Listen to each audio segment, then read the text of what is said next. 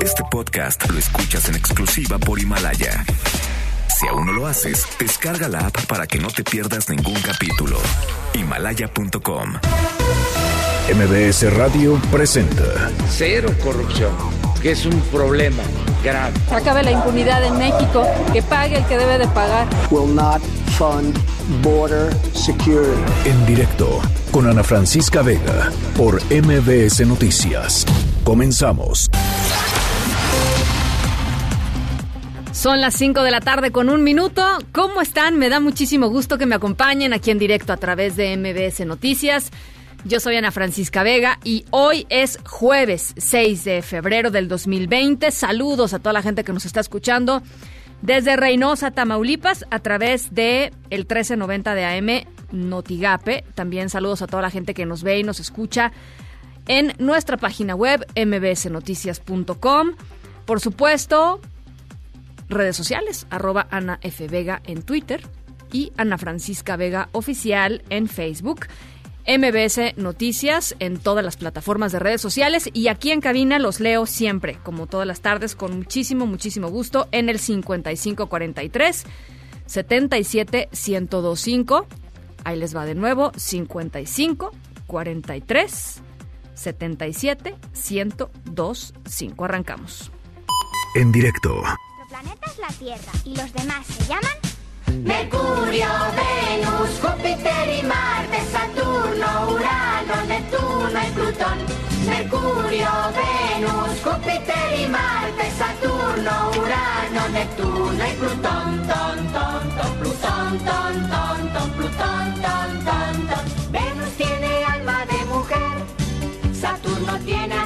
1, 2 y 3. No puedo creer las canciones que recupera nuestro querido productor Daniel Guerra. Esto es Enrique y Ana. ¿Se acuerdan de este dúo español del... ¿Qué será? Fines de los 70, principios de los 80, más o menos, sí. Y esta es la canción de los planetas, porque vamos a platicar hoy sobre Plutón. Eh, ¿Se acuerdan que hace un- un- unos dos o tres años más o menos, una de las sondas que envió la NASA, eh, la, zona, la sonda New Horizons o Nuevos Horizontes, logró captar, eh, logró tomar unas fotografías espectaculares de Plutón en donde se revelaba que, su super- que en su superficie había eh, pues una mancha, digámoslo así, eh, que parecía un corazón, si se acuerdan, seguramente lo tienen, ahora que, que lo estoy diciendo, tienen la imagen en, en su, en su memoria. Bueno, pues este corazón eh, eh, se llama Tombow Regio, eh, ese es el nombre que le han dado a esto. Y ahora se ha descubierto de algo muy interesante en torno a este corazón, en torno a la superficie de Plutón y en torno a la diversidad de Plutón, porque antes de que pasara todo esto, pues se creía que Plutón era literalmente plano, seco y que no había absolutamente nada. Eso no, eso no es la realidad. Y bueno, ahora se dan a conocer eh, nuevos elementos en torno a Plutón y a este corazón de Plutón que, dicen los científicos muy poéticamente, late. Para platicar sobre esto está con nosotros y yo le agradezco como siempre muchísimo José Franco, el gran José Franco, investigador del Instituto de Astronomía de la UNAM. ¿Cómo estás, Pepe? Me da gusto saludarte. El gusto es mío, Ana Francisca. Un fuerte abrazo de inicio de año que no nos hemos saludado desde el año pasado. Igualmente, Pepe, oye, qué poético está esto de, de- del, del corazón de Plutón y de, y de, y de que late, ¿no? Así es, es un corazón de melón, seguramente, ¿no? A ver, y bueno, platícanos. Plutón es un... Dejó de ser, bueno, dejó de ser considerado planeta hace ya algunos años por la Unión Astronómica Internacional, que es eh, la organización mundial que tiene a su cargo toda una serie de cosas, eh, nombrar a las estrellas, a los nuevos exoplanetas que se han descubierto y también el digamos el poner algunas reglas sobre qué define a cada uno de los objetos celestes, ¿no? Y en el caso de nuestro sistema solar, bueno, pues tenemos además de planetas, tenemos asteroides, tenemos lunas, tenemos cometas y en la parte externa de nuestro sistema solar hay pues eh, todo lo que quedó de cuando se formó nuestro sistema solar. Nuestro sistema solar se formó de una nube que se contrajo,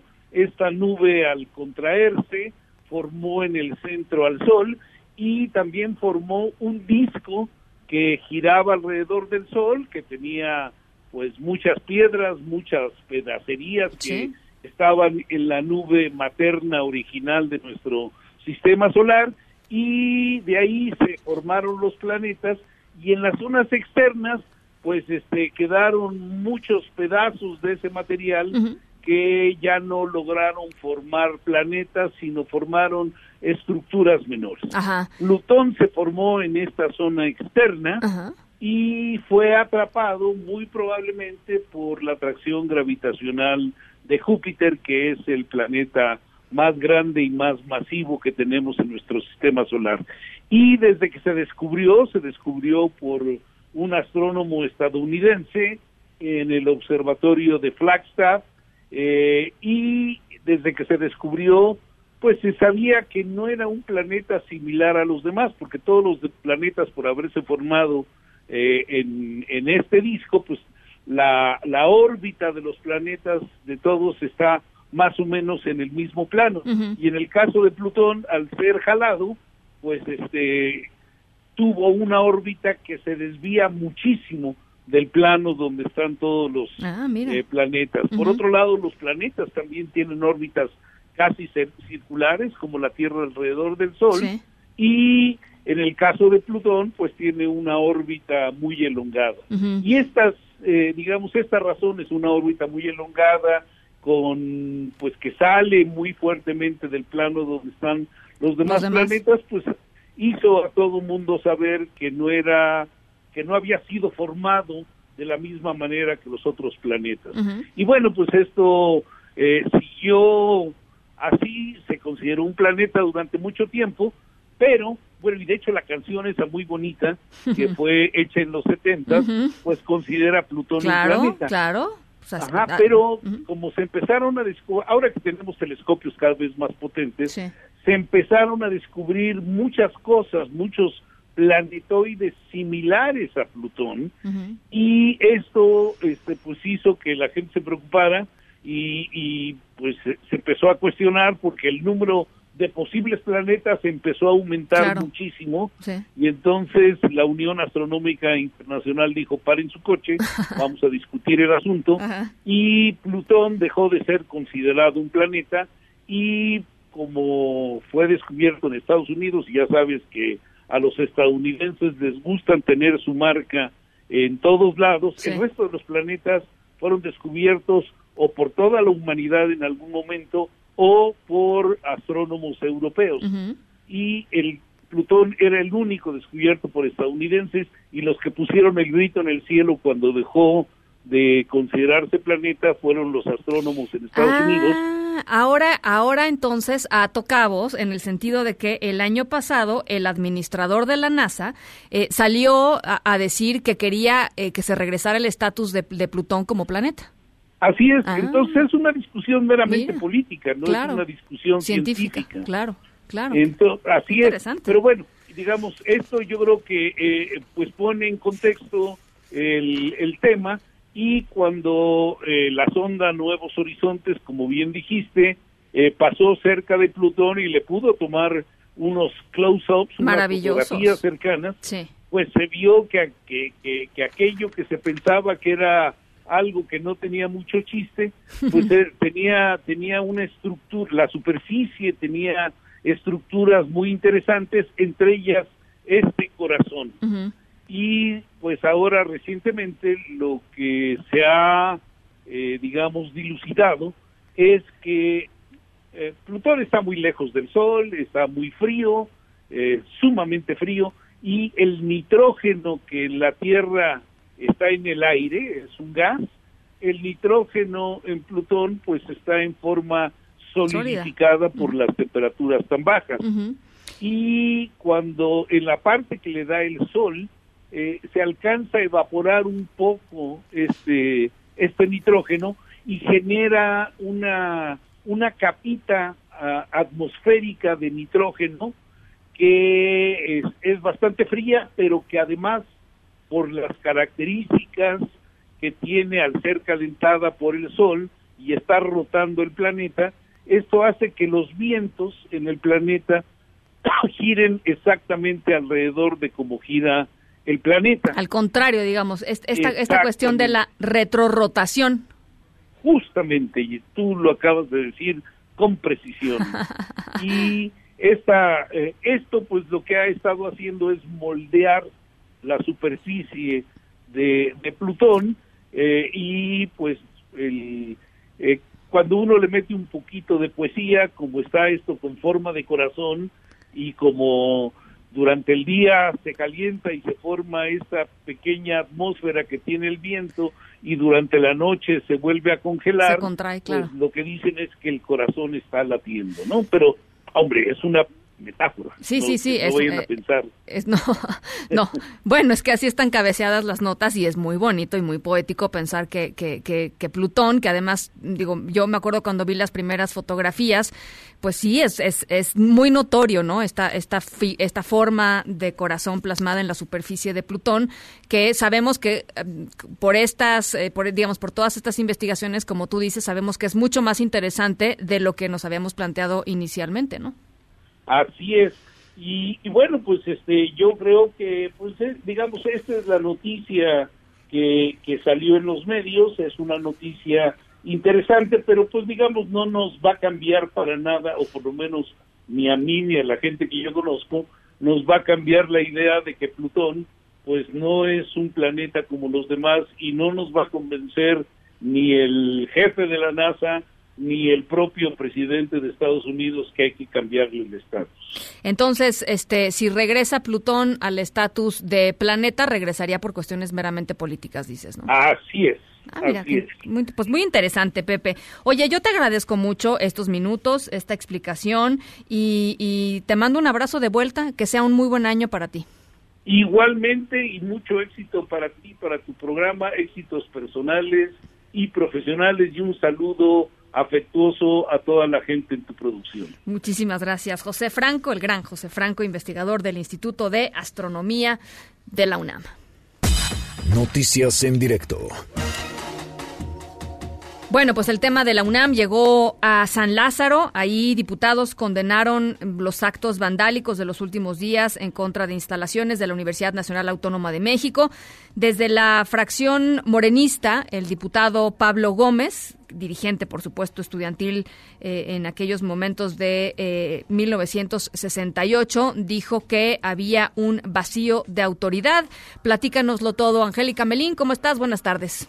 Hola, Ana, muy buenas tardes. Con el gusto de saludarte, de saludar al auditorio. Bien lo comentas, los legisladores federales aprobaron un, pronunciamiento de común acuerdo entre todos los congresistas para, eh, pues, expresar en primera instancia su preocupación por lo que está pasando en la Universidad Nacional Autónoma de México, la preocupación por la grave problemática de seguridad en esa casa de estudios, la toma de instalaciones, los paros constantes y, sobre todo, actos vandálicos que se están dando en el marco de protestas genuinas, dijeron los legisladores, eh, eh, orquestadas por alumnos integrantes de la comunidad estudiantil y que, bueno, pues han hecho denuncias muy graves y serias sobre acoso, incluso abuso sexual por parte de profesores y de personas que eh, pues se encuentran en la UNAM, en contra sobre todo de mujeres. Los congresistas expresaron, expresaron su preocupación por estos hechos y bueno, pues el, diputado, bien lo decía Sana Pablo Gómez, señaló que las autoridades universitarias también están siendo omisas en este asunto porque eh, si bien es cierto que estas pues agresiones no se están registrando en toda la UNAM en su conjunto, eso sí, pues se ha hecho caso omiso a las denuncias presentadas desde hace varios meses. Escuchamos al diputado Gómez Álvarez. Adelante. Las respuestas de las autoridades han sido en su mayor parte omisiones, porque los directores de las escuelas y facultades, que son las autoridades que deben investigar y sancionar esas conductas, sin menoscabo de aquellas denuncias al Ministerio Público que deben hacerse, por parte de las víctimas con el auxilio de la propia autoridad universitaria, esos directores no quieren, no quieren funcionar como autoridades. Los diputados federales pidieron directamente al rector Enrique Graue que atienda de frente directo, que se siente a dialogar con eh, quienes están haciendo estas denuncias, pues de hechos tan graves en la Universidad Nacional y que pues se les dé la cara a esta problemática que se está presentando en esta casa de estudios. Escuchemos lo que dijo al respecto el vicecoordinador del Partido del Trabajo, el diputado Gerardo Fernández Noroña. No tenemos la, ah, no tenemos, Angélica, la, ah, eh, declaración. Debíamos, escuchar, Ana, perdón, debíamos escuchar al diputado Marco Adame, que también, eh, pues, pidió que Exactamente, el diputado Marco Adame, vicepresidente de la mesa directiva de la Cámara, que bueno, pues eh, se esclarezca también cuáles son los grupos que están intentando desestabilizar a la Universidad Nacional. Ahora sí, escuchemos a Marco Adame. Vamos. Pero cuidado, ampararse en esas demandas y utilizarlas para justificar acciones de violencia por agentes desestabilizadores no identificados es inaceptable. Hacemos un llamado a las autoridades federales y universitarias para que se investigue el origen y a los responsables de estos actos vandálicos. Ana, la información desde San Lázaro. Te agradezco mucho, Angélica. A ti, Ana, hasta luego. Un abrazo. Bueno, pues eso en diputados. En senadores, ¿qué pasó? Bueno, pues también llegó ahí el tema de la UNAM, apoyaron con un Goya eh, a, la, a, la, rectoría, a las autoridades de la UNAM. Y, Mónica Fernández, la presidenta de la mesa directiva, dio lectura a un pronunciamiento del Senado por eh, justamente pues todo este conflicto de la UNAM. 15 planteles se mantienen en paro parcial o paro indefinido y así eh, así lo manifestó la presidenta de la mesa directiva del Senado. Goya.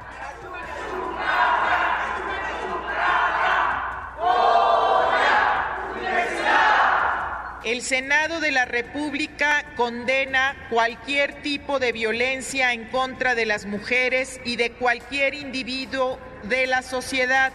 De igual forma, reprueba los recientes hechos en los que se ha vandalizado la máxima casa de estudios y la toma de las instalaciones de diversos planteles de la Universidad Nacional Autónoma de México. Bueno, ya les eh, platicaba, son 15 los planteles que se mantienen en paro parcial o indefinido. Se trata de las prepas 3, 5, 6, 8 y 9, así como el CCH Naucalpan, Vallejo, Sur y Azcapotzalco, y también las facultades de Arte y Diseño, de Ciencias Políticas y Sociales, de Filosofía y Letras, de Arquitectura, de Psicología y la Escuela Nacional de Trabajo Social. Hemos pasado por un infierno de forma injusta. Eso fue lo que dijo el presidente Donald Trump acerca de lo que vivieron él y su familia en lo que fue su primer declaración pública después de que ayer fue absuelto por una mayoría de, eh, de legisladores republicanos allá en Estados Unidos del juicio político que se le estaba llevando a cabo. Bricio Segovia, ¿cómo estás? Buenas tardes. Te saludo con gusto hasta Washington. Muy buenas tardes, Ana Francisca. Pues bien, lo decías. Primera comparecencia hemos tenido hoy pública de Donald Trump después de conocer su absolución en el juicio político y vaya si la disfrutó el mandatario. De hecho, comenzó mostrando la portada de uno de los diarios que habitualmente acusa de publicar noticias falsas. El titular, Trump absuelto y el gesto provocó una ovación entre el público aquí en la Casa Blanca, en el que había buena parte de su gabinete y diputados y senadores republicanos. El mandatario no escatimó en adjetivos para definir lo que considera una cacería de brujas impulsada por los demócratas, la tildó de corrupta y de perversa. Tampoco escatimó en adjetivos con la cúpula demócrata en el Congreso, la presidenta de la Cámara de Representantes y el líder del Senado. Escuchemos. vicious and mean, vicious. These people are vicious. Adam Schiff is a vicious, horrible person. Nancy Pelosi is a horrible person. And she wanted to impeach a long time ago. Pues ahí escuchábamos al presidente Donald Trump diciendo que son perversos y malos, perversos. Esta gente es perversa. Adam Schiff es una persona perversa y horrible. Nancy Pelosi es una persona horrible y quería destituirme desde hacía tiempo. Dijo literalmente Adam Schiff, como decía, el líder del Senado, demócrata, y y a Nancy Pelosi, la presidenta de la Cámara de Representantes. En el acto, el presidente mostró el poder que tiene en su partido y el poder que tiene también, Ana Francisca, atención, para impulsar y sepultar carreras políticas por igual. De hecho, elogió a quienes consideró que hicieron un buen trabajo durante el juicio político y del mismo modo lincho al único republicano que lo consideró culpable de abuso de poder, el ex candidato presidencial Mitt Romney. Trump también la emprendió, como decía, con esa cúpula demócrata y el presidente llevó además el impeachment al ámbito personal, asegurando que su familia y él han pasado un calvario e incluso llegó a disculparse ante su familia por haberlo sometido a esto. Bueno, y ahora, Ana Francisca, seguramente te preguntarás qué pasa a partir de ahora. Bien, la Casa Blanca ya ha dicho que el presidente está listo para pasar página y es que no hay que olvidar que Trump está en plena campaña para la reelección en el, el próximo noviembre, aunque dudo mucho yo que vayamos a dejar de escuchar lo que ha ocurrido con este juicio político y demás. No, pues es, es la verdad, Bricio, es este es un es un pretexto y una línea discursiva eh, que seguramente va a estar utilizando el presidente Trump durante toda la campaña. Pues es, es fenomenal lo que le pasó, ¿no? Porque porque fue eh, digamos, eh, fue acusado por los malvados demócratas, ¿no? Como, como les dice, perversos demócratas. Eh, fue absuelto porque él va a decir que no había ninguna evidencia de que lo que hizo hubiera estado mal. Y, y, pues esto lo, lo victimiza y, y, lo pone en un nivel pues importante para rumbo a la rumbo a la reelección, la verdad. Y no olvidemos además que como bien decías, esto lo pone en una posición de víctima, o él se presenta como una víctima, mejor dicho, y esto también después de que la investigación sobre la presunta eh, pues injerencia y contactos que había tenido con Rusia también salió totalmente absuelto o prácticamente absuelto, digamos que bastante en su favor en esa investigación. Por lo tanto, esto también lo ha recordado hoy el presidente y como digo, y tú también mencionas, esto lo vamos a seguir escuchando en la retórica de campaña a lo largo de los meses que quedan. Bueno, pues ya terminó el capítulo del juicio político y yo te agradezco muchísimo, Bricio, este reporte hasta Washington. Gracias. Gracias, hasta luego. Linda tarde. Y bueno, después de una serie de informaciones muy confusas, se confirmó finalmente la muerte por coronavirus. Esta es una historia eh, verdaderamente dramática. Eh, por coronavirus de Li Wenliang. Li Wenliang es uno de los primeros médicos que eh, eh, oftalmólogo, por cierto, que alertó sobre el, brote de coronavirus, se dio cuenta que algo estaba pasando, que llegaban eh, pacientes enfermos de algo que él no reconocía como, como una enfermedad eh, que haya visto antes. Y, em, bueno, pues finalmente él se contagió eh, y eh, finalmente muere. Pero lo que es eh, interesante y dramático de esta historia es que cuando él levanta la voz y dice en un, en un chat, en un, en un chat de, de, doctores que estaba viendo esto, bueno, pues las autoridades literalmente lo, lo censuran, lo reprimen, lo, lo castigan por haber pues expresado, expresado esta preocupación. En las últimas horas se había dado la información de que de que ya había muerto, incluso el director del programa de emergencias de salud de la OMS, Michael Ryan, había enviado sus condolencias y después el hospital de Wuhan, en donde estaba internado, había desmentido la noticia eh, y bueno, pues unas horas después se confirma lamentablemente la muerte de este de este médico. Eh, en diciembre pasado, eh, Lee eh, había, como les digo, advertido a sus colegas a través de este chat sobre una enfermedad que él, digamos, categorizó como similar al SARS y días después la policía china lo interrogó, lo acusó de hacer comentarios falsos, de, diseminar información, eh, información falsa y lo obligó, de hecho, a firmar una carta para no revelar más detalles de lo que él había visto en su consulta. Por supuesto, a medida que fue avanzando el contagio de esta enfermedad, del coronavirus, las autoridades eh, le pidieron disculpas, eh, pero bueno, pues hoy él está muerto. El saldo al día de hoy es de 500 65 personas eh, que han fallecido por coronavirus, la gran mayoría por supuesto, en China y más de 28 mil personas infectadas también en China. Fuera de ese país hay 225 casos repartidos en 24 países. En directo. El servicio de salud del Estado son dos rubros muy importantes. Uno es atención de casi el 25% de foráneos.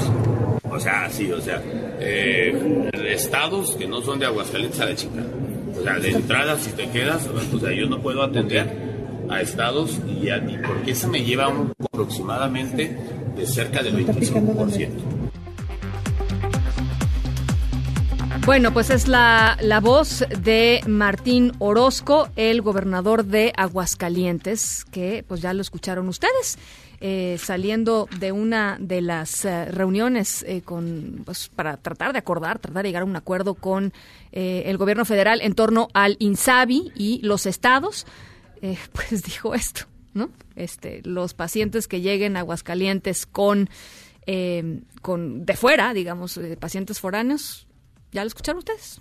No lo voy a volver a repetir. Este, así están las negociaciones, así están las cosas, así está de tenso todo también el asunto en torno a eh, pues esta, este debate, esta eh, confrontación entre el gobierno federal que busca que todos los gobernadores se adhieran al INSABI y los gobernadores padistas que dicen, no, yo no me adhiero al INSABI, yo hago un convenio de colaboración y a partir del convenio de colaboración eh, podemos seguir platicando, pero yo no voy a entregar la infraestructura de mis hospitales, porque además dicen los panistas, o, o una buena parte de ellos, pues doy mejores servicios de salud yo, entonces no voy a rebajar eh, pues el estándar eh, con el cual yo atiendo a las personas de mi estado. Pero bueno, la declaración de Martín Orozco eh, a la chingada, pacientes que no sean de Aguascalientes. ¿Qué tal? Las 5 con 27, vamos a la pausa. En directo con Ana Francisca Vega por MBS Noticias. En un momento regresamos. Continúas escuchando en directo con Ana Francisca Vega por MBS Noticias. ¡Ya!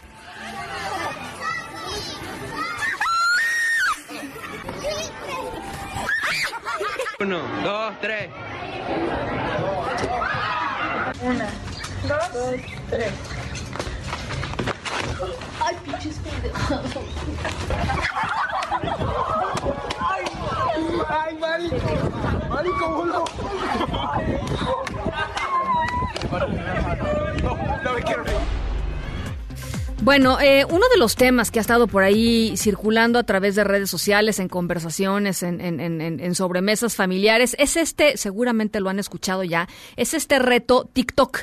Es un, es un reto que están haciendo principalmente eh, pues, eh, chavos, adolescentes, que eh, eh, circula a través de redes sociales en donde están haciendo una especie de juego que es verdaderamente peligrosísimo, físicamente muy peligroso. Eh, al juego se le conoce como de cráneo roto, imagínense ustedes de qué se trata. Está, consiste más o menos en tres personas brincando. En el momento en el que la persona que está en medio salta, los que están a su lado le meten el pie, y pues evidentemente esto provoca una caída en seco de eh, la persona que está en medio, en seco hacia el piso. Han habido casos reportados ya de muchos chicos que pues sean eh, tienen daño daño cerebral incluso que, que se han roto eh, el cráneo que han tenido daños vertebrales eh, en la columna en fin hay, hay, niños que están hospitalizados justamente por por este reto. Y, y, creo que valía la pena entrarle al tema desde el punto de vista de qué es lo que llama a todos estos jóvenes y adolescentes a hacer estos retos y a difundirlos a través de internet. Eh, por eso estamos eh, muy contentos de recibir esta tarde eh, por llamada telefónica a Nancy Steinberg, doctora en psicoterapia y creadora del movimiento Prohibido Castigar. Nancy, me da gusto saludarte. ¿Cómo estás? Igualmente me da mucho gusto saludarte, Ana Francisca. Pues yo, yo personalmente estoy muy bien, pero estoy verdaderamente en shock frente a esto que hemos estado observando en los últimos días de este famosísimo reto que sí efectivamente le rompe el cráneo uh -huh. a los chicos. Uh -huh, uh -huh. Eh, a, a, ver, eh, ¿cómo explicar desde la perspectiva de un, de un niño adolescente o de un joven adolescente eh, que, que, esto les parezca divertido, que esto les parezca algo que se debe de difundir? Eh, ¿Cómo entiendes tú estas relaciones entre los adolescentes y sobre todo este, este otro plano que es el plano digital, ¿no? que todo lo maximiza y todo se difunde? Pues eso que, que, tú acabas de decir, esto último que acabas de decir, es yo creo que lo que está en la base de la como, como explicación de por qué los chicos se involucran en este tipo de actividades. Resulta que como ahora todo se viraliza, todo se digitaliza y todo se difunde a la velocidad del rayo, entonces a los chicos les parece muy divertido, les parece como muy simpático eh, involucrarse en este tipo de cuestiones y diferentes jóvenes tienen una agenda diferente. Por ejemplo, algunos lo hacen por diversión, otros probablemente lo hacen para tratar de ver si son aceptados en el grupo. Claro. Otros, por ejemplo, ¿quién puede saber si no? Si están siendo víctimas de bullying y los están presionando para que acepten participar en el reto. ¿no? Eh, otros, eh, por ejemplo, simplemente, pues les parece como divertido y pues vamos a llevarlo y no se, no se detienen a pensar que realmente es muy peligroso aquello en lo que se están involucrando. Ahora, fíjate lo que, lo que es muy fácil es caer en esta eh, eh, conclusión de que el juego en sí es peligroso. Resulta que la aplicación, el juego, puede ser hasta divertido si, por ejemplo, los chicos le dan una aplicación correcta.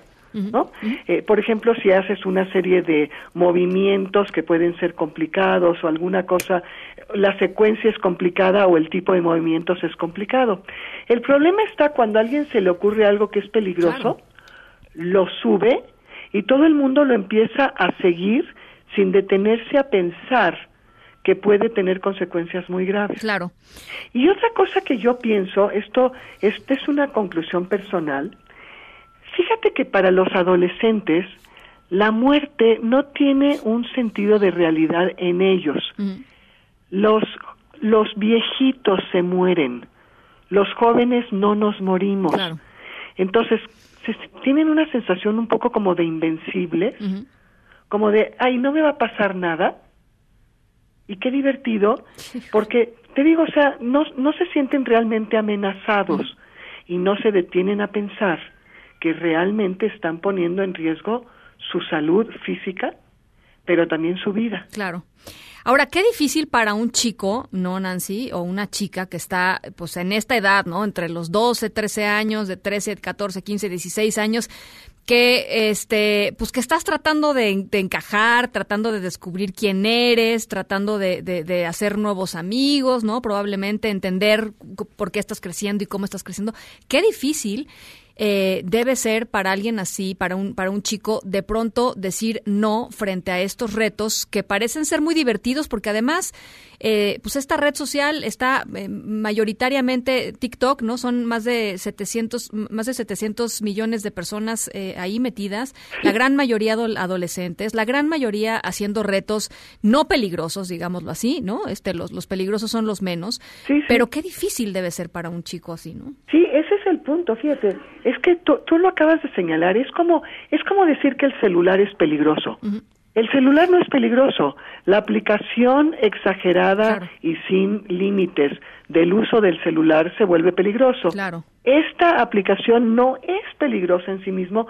Se, salen cosas as- incluso realmente divertidas y creativas. El problema está cuando cae en manos de alguien malintencionado o, vamos, eh, no, no sé qué término utilizar, ¿no? Una gente que realmente no se detiene a pensar el daño que va a hacer, lo difunde, cae en manos nuevamente inapropiadas y luego, fíjate, este, este video del que estamos hablando, el que está viralizado, los chicos que están al centro están de acuerdo en participar. Sí, claro. Pero hay otros en donde el chico no, no, se le pidió su opinión. Por ejemplo, hay un reto en donde amarran suéteres y van caminando por el patio del, del colegio y hacen que alguien se trastabille y caiga sin que ni siquiera se percate que esto está sucediendo. Entonces aquí ni siquiera es que la víctima, por ponerlo de alguna forma, aceptó participar en el reto, sino que el reto es, déjame ver a, a cuántos logramos tirar. Claro. Se mueren de la risa. Entonces, nuevamente, el chiste está en crear grupos que les ayuden a los jóvenes a tomar conciencia de que no por ser aceptado o por no no por no por no tener miedo al rechazo o no por no atreverte a decir que no, participes en cosas que están poniendo en riesgo tu salud. Claro. Por ejemplo, los padres, por supuesto, tienen que participar en pláticas muy abiertas con los jóvenes. Es lo que te iba a preguntar, o sea, ¿qué herramientas para toda la gente que nos está escuchando que de pronto este no sabe de- cómo hablar de estas cosas con, con los chicos de tal manera que no parezca que los est- que les están prohibiendo algo porque luego es peor, ¿no? Pues tomar, qué el, por ejemplo, en este caso, tomar el video, mostrarles lo que ocurre y además está documentado el, el nombre del, del, del chico víctima que está hospitalizado, que tiene una fisura en el cráneo y decirles, Esto vamos a buscar ¿no? juntos cuáles son las consecuencias de tener una fisura en el cráneo. Vamos a buscar las consecuencias eh, de, por ejemplo, caerte y darte un golpazo de sentadilla y que te puedes realmente lesionar una vértebra. ¿no? y crearte problemas para el resto del tiempo de, de tu vida. Esto por parte de padres, por parte de maestros, por parte de la directiva, pero yo también creo que los mismos adolescentes pueden ser el elemento del cambio. Cuando adolescentes un poco más maduros empiezan a ser ellos los que tal vez pueden recorrer salones de chicos más pe- de, de jovencitos más pequeños o en su propio grupo decir, mira, esto está sucediendo, es verdad, te estás poniendo en riesgo y ayudarles a tomar conciencia. En clases, por ejemplo, detenerse los maestros, aunque detengan un momento la clase académica, realmente preguntarles su opinión con respecto a esto que está ocurriendo. No podemos seguir actuando como si esto fuera de, de otro mundo. Es de nuestro mundo. Claro. Ese video es de México. Es que sí es Entonces- complicado, sí, tienes toda la razón. De Y- y pronto la, parece y la parte final también está en que la globalización, que es un, un evento extraordinario porque nos permite conocer otras culturas, también nos permite conocer muy rápidamente lo negativo de otras culturas. Y ahora, pues imagínate la imagen que se tiene de esto que está ocurriendo en un colegio de México, ¿no? Pues cuál, cuál es, cuál, cuál tiene que ser la, la reacción del resto de las, de las personas. Tómenlo como un ejemplo para saber que te puedes hacer un daño tremendo, enorme. Tremendo, tremendo. Y Pues yo sí invito mucho a los padres, a los maestros, pero especialmente a los jóvenes, detente y piensa, ¿quiero verme en esa situación? ¿Quiero producirle a alguien tanto daño como para mandarlo al hospital? Claro. Bueno, y, y si uno entra, digo, ya no lo quiero ni mencionar para no dar ideas, Nancy, pero si uno entra a ver todo lo que ha sucedido en esta red social, en TikTok, en términos de los de los retos, ¿no? Este que, que, están eh, circulando ahí, eh, es, es realmente creo un tema eh, eh, al que hay que echarle mucho coco, literalmente, porque creo que tiene todos los elementos adictivos, ¿no? Para que para que un joven se enganche en este en este tipo de en este tipo de contenidos, así como los adultos de pronto estamos enganchados en redes sociales y en Twitter con con, con muchos eh, sí, pues con muchos eh, elementos muy muy adictivos. Yo creo que yo creo que estos eh, esta red social y, y- y lo que circula y el contenido que circula eh, le- les hace eh, todo muchísimo sentido, digamos, a los adolescentes que están en formación todavía. Tienes, tienes toda la razón. Y es, mira, imagínate, por ejemplo, un grupo de jóvenes, una, una tardecita de domingo, ¿no? Así de que ya comieron y lo que tú quieras y así echados, descansando, y de pronto, ay, pues, ¿qué podemos hacer? Ay, pues vamos a hacer un reto, ¿no? Claro. y se les ocurre y na- no hay una voz que les diga, oigan, jóvenes, vamos a pensar cuál es el daño en el que nos estamos poniendo eh, exponiendo, ¿no? Realmente con que uno solo diga, hey, vamos a entender qué está sucediendo, porque nuevamente el reto y la idea no no está no es negativo.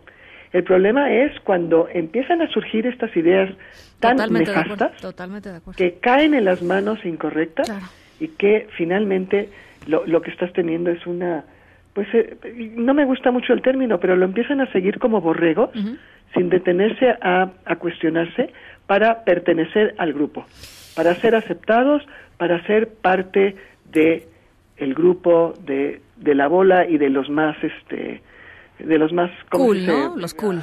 famosos, no famosos, sino los más este, aceptados dentro los del salón de los clase. populares, los, los culos, etcétera, ¿no? Sí, sí, exacto. Bueno, Nancy, pues yo te agradezco mucho eh, pues esta visión, eh, echarle luz al, al tema, creo que vale mucho la pena y sobre todo pues estar muy pendientes, sí, efectivamente, de, de, de dónde están los adolescentes, qué están haciendo y, y platicar con ellos, informarlos y- y darles herramientas para que puedan eventualmente poder decir no frente, frente a estas cosas. Así Te, es. te agradezco mucho, Nancy. Gracias a ti, que estés muy, muy bien. Te mando un abrazo. Igualmente, Nancy Steinberg, doctora en psicoterapia, creadora del movimiento Prohibido Castigar. Las 7, las 5 con 41.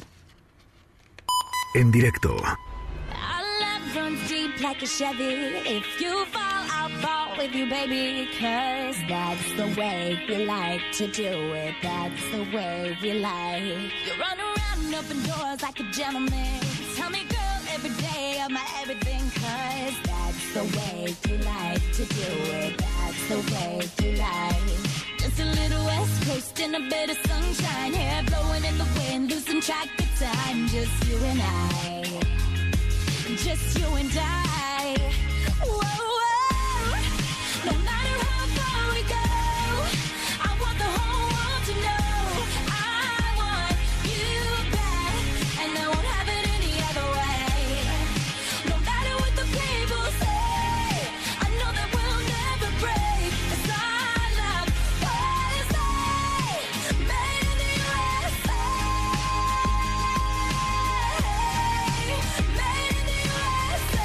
Bueno, nuestra historia sonora de hoy, estamos escuchando a Demi Lovato, eh, Made in the USA, eh, tiene que ver con algo que sucedió justamente en Estados Unidos con dos eh, seres, llamémoslo así, que se dejaron de ver eh, hace, hace años, pero se dejaron de ver de forma no intencional. Una recorrió pues ese país de, norte a sur sin avisarle a la otra, literalmente, y, de pronto se volvieron a encontrar pero se encontraron de una forma pues que uno no imaginaría, digamos, no, es que se toparon en la calle. Eh, al ratito les platico de qué va, es un, es un, es un caso bien, bien lindo, bien emotivo. Vamos a la pausa.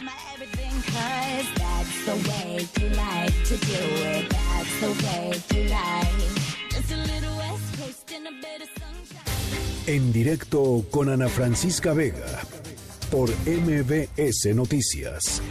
En un momento regresamos. Continúas escuchando en directo con Ana Francisca Vega por MBS Noticias. Diana Bernal en directo. Querida Diana, ¿cómo estás? Me da gusto saludarte. Ana Francisca, qué gusto saludarte. ¿Cómo estás? Un saludo a ti y a tu audiencia. Igualmente, Diana, eh, hoy nos traes un tema eh, eh, súper relevante a la mesa, que es eh, la caída de los ingresos tributarios que dio a conocer eh, el secretario de Hacienda. Pues sí, fíjate que sí es un tema de gravedad y sobre todo en las circunstancias actuales en que, como tú sabes muy bien y has informado a tu auditorio, tenemos un decrecimiento, un crecimiento negativo, el que ahora nos reporten que 2019 no se alcanzó lo presupuestado por el en la Cámara de Diputados como meta de ingresos tributarios, o sea, ingresos por impuestos. Esto es muy grave porque la caída es grandísima, Ana Francisca, y deja comentarte que ya teníamos por lo menos los últimos cinco años en que el SAT, el Servicio de Administración Tributaria, no solamente alcanzaba la meta presupuestada, sino que la superaba. Y sin embargo ahora no solamente no la superó, sino que tiene una caída de 108.749 millones de pesos. O sea, es realmente muchísimo dinero, más de 100 mil millones, casi 110 mil millones. ¿Y a qué se le atribuye, Diana? esta El- la Secretaría de Hacienda en su informe lo atribuye precisamente al decrecimiento económico. Bueno, no le llaman decrecimiento, ¿verdad? Al a la contracción de la economía, al crecimiento económico negativo. Y digo, por desgracia, ahorita no estamos viendo como muy buenas señales en materia fiscal, que es la que yo me dedico, como para que los empresarios inviertan, porque como hemos comentado contigo, pues realmente se están endureciendo mucho las facultades de la Secretaría de Hacienda con la cancelación de su certificado de sello digital, la tipificación de delincuencia organizada por haber recibido algún comprobante fiscal digital que haya sido declarado apócrifo. Y eh, el caso es que no se ve realmente desde el punto de vista fiscal mucha perspectiva como para que el empresario pudiera tener certeza jurídica y al hablar de empresario no pensemos en los grandes empresarios nada más al hablar de empresario no sé puede ser un chavo un joven que quiere empezar eh, digamos con una venta en línea de ropa o de lo que él quiera. Sí sí. Es más la, la gran la super gran mayoría de los empresarios en México son pequeños y medianos empresarios no exactamente. Y sin embargo que en un momento dado pues enfrente por ejemplo a la cancelación de su certificado de sello digital que es esto que ya no puedes facturar. Entonces la presión recaudatoria va a ser terrible sobre los contribuyentes porque fíjate que para poder pagar este déficit la propia Secretaría de Hacienda informa que tomaron 125 mil millones de pesos del Fondo de Estabilización Presupuestaria. ¿Qué significa esto? Que tú habías hecho durante muchos años un guardadito para una mala época, llegó esa mala época y casi te comiste la mitad de tu guardadito. Entonces se ve muy difícil difícil que este año lo puedas reponer. ¿Por qué, Ana Francisca? Porque además todavía subieron la meta recaudatoria. La meta recaudatoria que no se alcanzó el año pasado fue de 3.3 billones, 3 billones 300 mil millones, solo se cobraron 3 billones 200 mil millones. Para este año se pretende cobrar 3 billones casi 500 mil millones. Entonces, en una economía que no crece, realmente lo que lo que me temo que empecemos a ver, pues son muchas auditorías que a veces ya no pueden eh, sacar mayores recursos de los contribuyentes, sino que simplemente tienen criterios diferentes a los que pagaron impuestos. Ojalá se fuera el gran reto que México tiene, pues ir por toda la economía informal, ¿no? Bueno, ese es un temazo, Diana. Este, digo, la verdad, ¿no? Este, la, la, cantidad de, digamos, de contribuyentes eh, que estamos eh, pagando impuestos eh, constante y sistemáticamente, pues es muy poquito con respecto a la gran actividad económica que sucede fuera de, de de, pues de, de, las, de los lineamientos del SAT y de Hacienda y yo no veo, la verdad, lo he platicado aquí incluso con Luis Miguel González, director del Economista, en, varias ocasiones, eh, eh, no hay ningún plan para atraer a nuevos contribuyentes. El plan de la, de la, el sexenio pasado también, digo, ¿te acuerdas? Hubo una, una campaña que todavía está vigente, sí, que dentro de todo ha sido un buen plan pero además no vemos realmente acciones, digamos, eh, importantes en las cuales se encontraran los depósitos bancarios, porque todo el dinero de la economía informal llega un momento en que entra por depósito bancario, entra algún banco, y realmente es donde el SAT debería ejercer de inmediato sus facultades junto con la unidad de inteligencia financiera en su caso, pero el SAT solo puede congelar estas cuentas, porque son cuentas que abren y haz de cuenta que en un mes depositan mil millones de pesos y al mes siguiente cancelan la cuenta. Entonces estas acciones hay que tomarlas en tiempo real porque creo que los empresarios organizados, desde el más pequeño empresario hasta el más grande, en términos generales yo estoy convencida, Ana Francisca, de que sí están cumpliendo con sus obligaciones fiscales. Claro. Bueno, este, híjole, eh, excelente tema, Diana. Y nada más para terminar, ¿con qué argumentos subieron eh, la meta recaudatoria, oye? pues ahora sí que con el argumento de que hace mucha falta el dinero, ¿no? o sea, pues ese no es argumento. Sí, esa es realidad, ¿no? Sí, en realidad solamente con eso. Tú sabes que Hacienda dijo que van, bueno, perdón, el presupuesto dice que vamos a crecer al 1%, pero en realidad eh, ya hay varias, este, de entre 1.5 y 2.5%, pero ya hay varias calificadoras que han rebajado la meta de crecimiento a 1 o a menos 1. Entonces, nos puede pasar lo mismo que el año pasado, además, el petróleo el año pasado se cayó y se perdieron 89 mil millones de ingresos petroleros, no obstante esto se le inyectaron 79 mil millones extras a Pemex el año pasado y pues este año como tú sabes ya el petróleo se volvió a caer, está en un eh, muy precio muy bajo y todo esto va a afectar a las finanzas públicas, entonces ojalá las autoridades pues tomen acciones y con esto acaban a Francisca de una reforma fiscal inteligente, que en lugar de subir los impuestos y buscará bajar el impuesto y hacer más sencillo su pago, como lo hizo Donald Trump, que aunque no nos caiga bien, hizo una excelente reforma fiscal en Estados Unidos. Bueno, eh, te agradezco mucho, Diana, este comentario. Gracias a ti. Muy buena tarde, Ana Francisca. Un abrazo igualmente. Las 5 de la tarde con 52 minutos. Vamos a la pausa. Antes les recuerdo nuestro WhatsApp aquí en cabina, 5543 77125. Ahí les va de nuevo, 5543 77 1025. Cuéntenme qué tal va su jueves. Pausa y regresamos. En un momento continuamos en directo con Ana Francisca Vega. Continúas escuchando en directo con Ana Francisca Vega por MBS Noticias. Luis Miguel González, Economía. Luis Miguel, ¿cómo estás? Buen jueves. Buen jueves, Ana Francisca. ¿Qué tal te pinta tu casi fin Me de semana? no, no, ¿todo no, no nos toques ese vals, Luis Miguel, no nos toques ese vals. No, ¿cómo no? No, no. se eh, trataba eh, de eso? Hemos, hemos evitado hablar de, de, de, de esas cosas aquí en el programa, tratando de enfocarnos en lo que realmente importa, ¿no? A ver, eh, creo que al poner el tema eh, el presidente López Obrador, literalmente toca dos, dos conjuntos de significados muy diferentes. Evidentemente, eh, la, la inmensa mayoría de la población no sabe por qué un día es libre, por qué es un día sueto. La verdad es que eso ocurría antes de que tuviéramos los la e- esta especie de, de ingeniería del calendario. Eh, y tiene que ver con pues yo diría con la forma en que estamos educados en todo lo que tiene que ver con calendario cívico. Eh, resulta curioso que toda la argumentación hasta ahorita es qué implicaciones económicas puede tener esto porque en su origen este este recableado del calendario fue planteado como una forma de producir estímulos económicos para el sector turismo. Claro, claro, claro. Eh, es una decisión que se toma hace ya dos sexenios.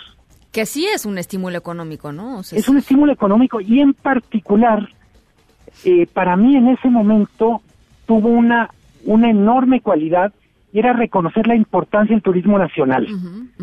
Eh, mucho de la campaña que hace México de promoción piensa que el turista, eh, vamos a decir casi el retrato robot del turista es un extranjero que viene a gastar su dinero a Cancún Sí, sí, o sí, a. Puerto Vallarta o a Los Cabos o mismo Ciudad de México. 83% de la actividad turística en México la hacen mexicanos viajando en el territorio nacional. ¿Cuál es el, el porcentaje? A ver, eso es- 83%. ¡Qué barbaridad! ¡Qué barbaridad! A ver, en casi todo el mundo ocurre igual. El principal turista es local, que se mueve 83%, qué de un lugar a otro del territorio nacional. Ujú, ujú. Eh, en ese momento se decía, tiene una ventaja mover los, las, la conmemoración, o mejor dicho, mover el día de asueto a pegarlo a un domingo y básicamente la ventaja era hacer más predecible cuando una familia se podía ir de vacaciones. Pues planificar, ¿no? Digo, Planificar. además de que los mexicanos somos de los que menos eh, eh, tomamos días de descanso eh, en el mundo, pues por lo menos facilitar que, que, que una familia a principios de año pueda tener cierta certidumbre de qué días va a poder tomar un- un- unos días de descanso, que se- nos, los- nos los merecemos, oye. A ver, certidumbre en varios sentidos, yo diría uno de los más importantes en las actividades escolares y en las actividades laborales. Claro. Eh, vamos a decir, ¿cómo era antes de que literalmente quisiéramos este, ahora sí, estos puentes en el calendario? Pues la familia decía, bueno, eh, los niños se van a tomar un día de la escuela, pero el papá va a ver si el jefe lo deja salir o se lo toma por la brava y después A ver qué hace. literalmente más vale pedir perdón que pedir permiso. Sí, sí, yo creo que mucha gente hacía eso, la verdad. Esa era, bueno, esa, esa fue nuestra infancia, supongo, no es la mía. Híjole, Luis Miguel, ajá. Eso Eh, lo explica todo, Luis Miguel. En ese contexto, eh, lo que pone en la mesa el presidente creo que tiene que ver con dos órdenes de cosas diferentes. Sí creo que necesitamos entender mejor el sentido de nuestro calendario cívico, por qué celebramos lo que celebramos, eh, la independencia, la constitución, eh, literalmente cuáles son las lecciones que nos deja para el presente todo eso. Pero la verdad es que no va a cambiar nada si se mueve la fecha de los puentes, si no se, literalmente, si no se pone atención en eso que en teoría tanto nos debería preocupar o que tanto preocupa al presidente. No, fíjate que yo creo, y, y lo creo genuinamente, ¿eh? creo genuinamente que esto pasa más bien por un tema de, eh, de, de, de- de educativo, eh, de modelo educativo, de ejercicios eh, didácticos en torno a, la- a las fechas, de hacerlas este, interesantes, atractivas, este, no, no, no, no como se enseña historia en muchas de las escuelas Sí, a ver, de nuestro que país, que es Tenemos memorízate. de bronce para empezar. Exacto, ¿no? Yo, yo creo que, digamos, este, si uno quiere que la historia viva, hay que, hay que, hay que darle giros y hay que presentarla atractivamente a los niños, etcétera. O sea, no, no creo que tenga que ver, la verdad, con, con, con qué día descansas o no descansas. Este, yo creo que eso va, está, está muy alejado, digamos, de la realidad. Y del otro lado, eh, una cosa que sí llama la atención, el sector empresarial en bloque afirma, y yo creo que tiene razón, quitarlos o literalmente pedirle el tiempo que vuelva eh, va a generar un daño. Pero hasta donde yo he visto no se ha cuantificado. Es decir, lo que presentan como estadística es cuánto de la población es turista nacional, etcétera, pero por ejemplo, ¿cuánto cuánto gana el sector turismo? Eh, pienso turismo es restaurantes, son hoteles, asumo que museos y eso tienen también más actividad, pero sería bueno tener una cuantificación más precisa de lo que estamos hablando. Porque ahora sí estamos en un punto en el presente dice, no, no va a perjudicar el turismo, el sector privado dice, sí lo va a perjudicar.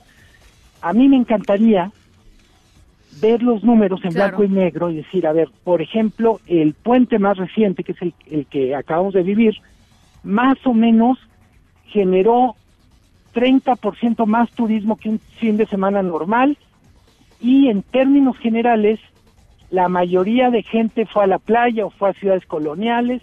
La verdad es que no tenemos eh, Sí, como, tenemos como la desagregado, ¿no? Como y podemos desagregado. decir la sí. certeza, pero no tenemos los datos.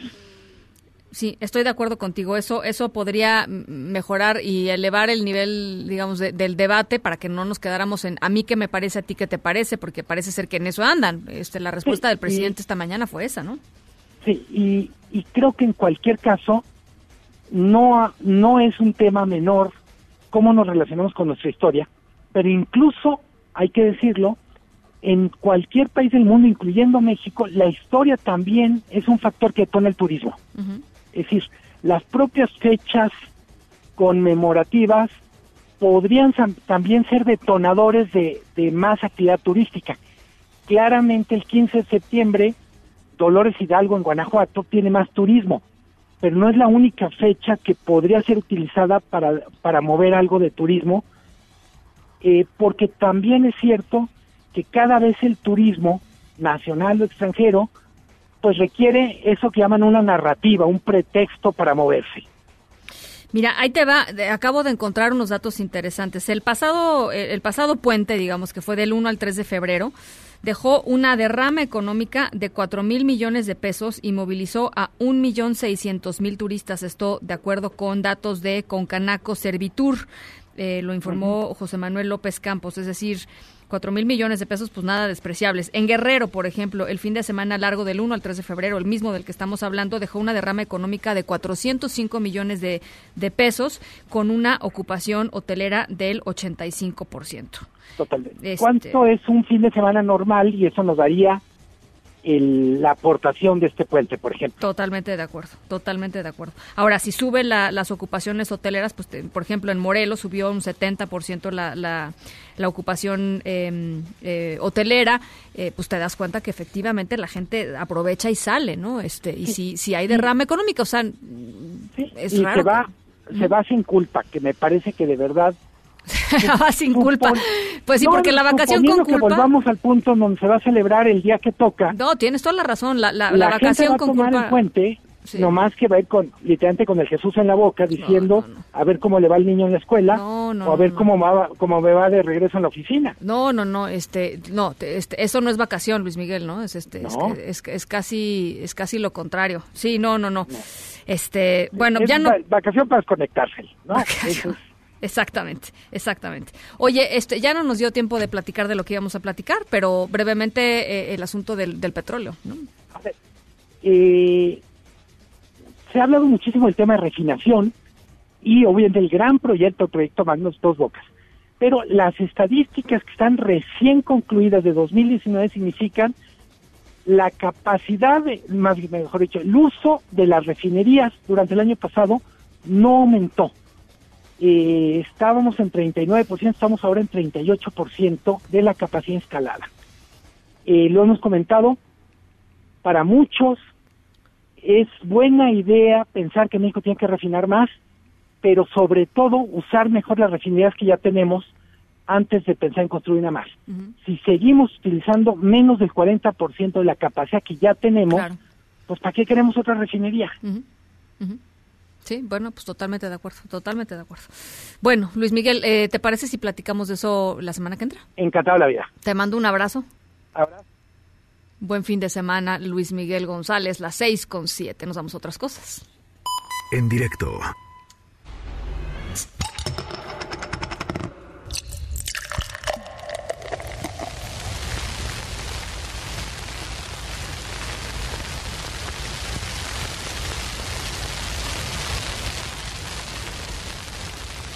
Bueno, nuestra historia sonora de hoy tiene que ver con algo que sucedió en Estados Unidos. Ya les decía, dos personas, no, no son personas, dos seres. Este, se separaron durante un buen tiempo y se reencontraron eh, de una forma eh, pues, mu- muy original, muy sorpresiva. eh, y la cerveza que estamos escuchando tiene algo que ver al respecto. Una lata de cerveza en particular tiene algo que ver y algo fue, digamos, el objeto que unió a, a estos dos seres que, por otro lado, se separaron miles de kilómetros durante muchos años para reencontrarse. Al ratito les platico de qué se trata nuestra historia sonora de hoy. Por lo pronto nos vamos a la pausa, las seis con ocho.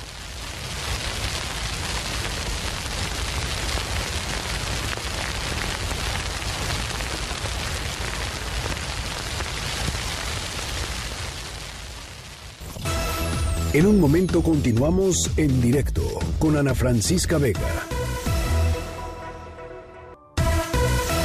Una voz con transparencia. Una voz objetiva. Una voz plural. Una voz plural. Esto es En directo con Ana Francisca Vega. En directo, MBS Noticias.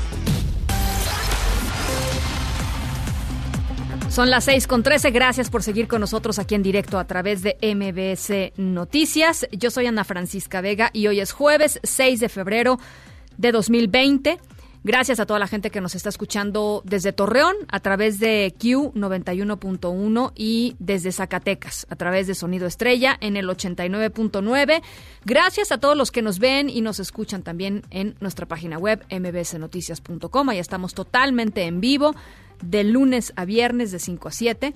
Nos, eh, nos encanta que nos acompañen por ahí también. Y por supuesto, eh, mucha información. Vamos a ir a Guerrero, qué es lo que está pasando en Guerrero, eh, qué es lo que está eh, sucediendo también con respecto al agua en Chihuahua, en fin, muchos, muchos temas todavía, así es que, y por supuesto, Mariana Linares con su plaza pública estará por acá platicando sobre arte en la Ciudad de México, así es que, ¿qué les parece si arrancamos el resumen?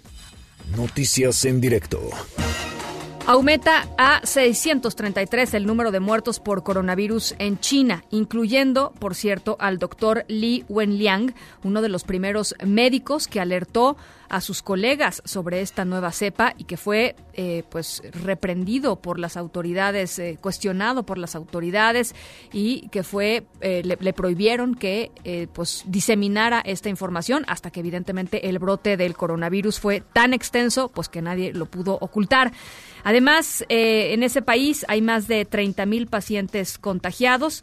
Eh, Li Wenliang eh, murió, ya les decía. Eh, fuera de China hay más de 200 casos confirmados de personas eh, infectadas con el coronavirus en 24 países. El país que más tiene contagios es Japón, después de, después de China.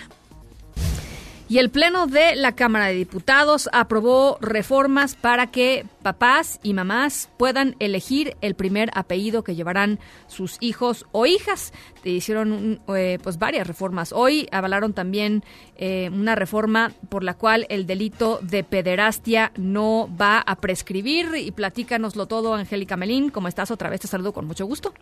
Ana, de nueva cuenta con el gusto de saludarte también al auditorio. Bien lo comentas, mucha actividad en San Lázaro, se aprobaron una serie de dictámenes y bueno, pues entre los que destacan estos dos que tú comentabas, Ana, el tema de los apellidos, en el que los diputados federales deciden que pues el primer apellido de los niños al momento de registrarlos eh, precisamente ante las autoridades civiles en el registro civil ya podrá ser el de la madre, no necesariamente el registro de con el apellido del padre. Y es que eh, en el Pleno de San Lázaro se aprobó reformas al Código Civil Federal y la Ley de los Derechos de las Niñas, Niños y Adolescentes que permitiría registrar precisamente a los niños con el apellido de la madre o bien el del padre, sin que necesariamente este último pues se anteponga siempre al de la madre. Esto será por común acuerdo entre los progenitores. Al pronunciarse a favor, la diputada Antonia Natividad Díaz indicó que con esta decisión, bueno, pues están eliminando elementos de discriminación hacia las mujeres y también se promueve igualdad jurídica. Escuchemos a la legisladora.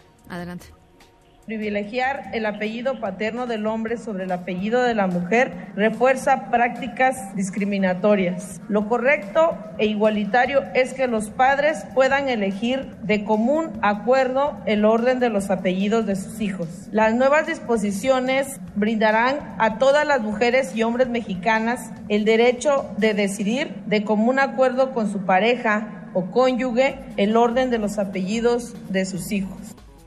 Así que quedará pues a consideración de los padres y a un acuerdo, no necesariamente nombrar a los pequeños, a los hijos, con el apellido del padre. Oye, hay que decir, eh, eh, Angélica, perdón que te interrumpa, porque igual y la gente que nos está escuchando dice, ¿y eso qué, no?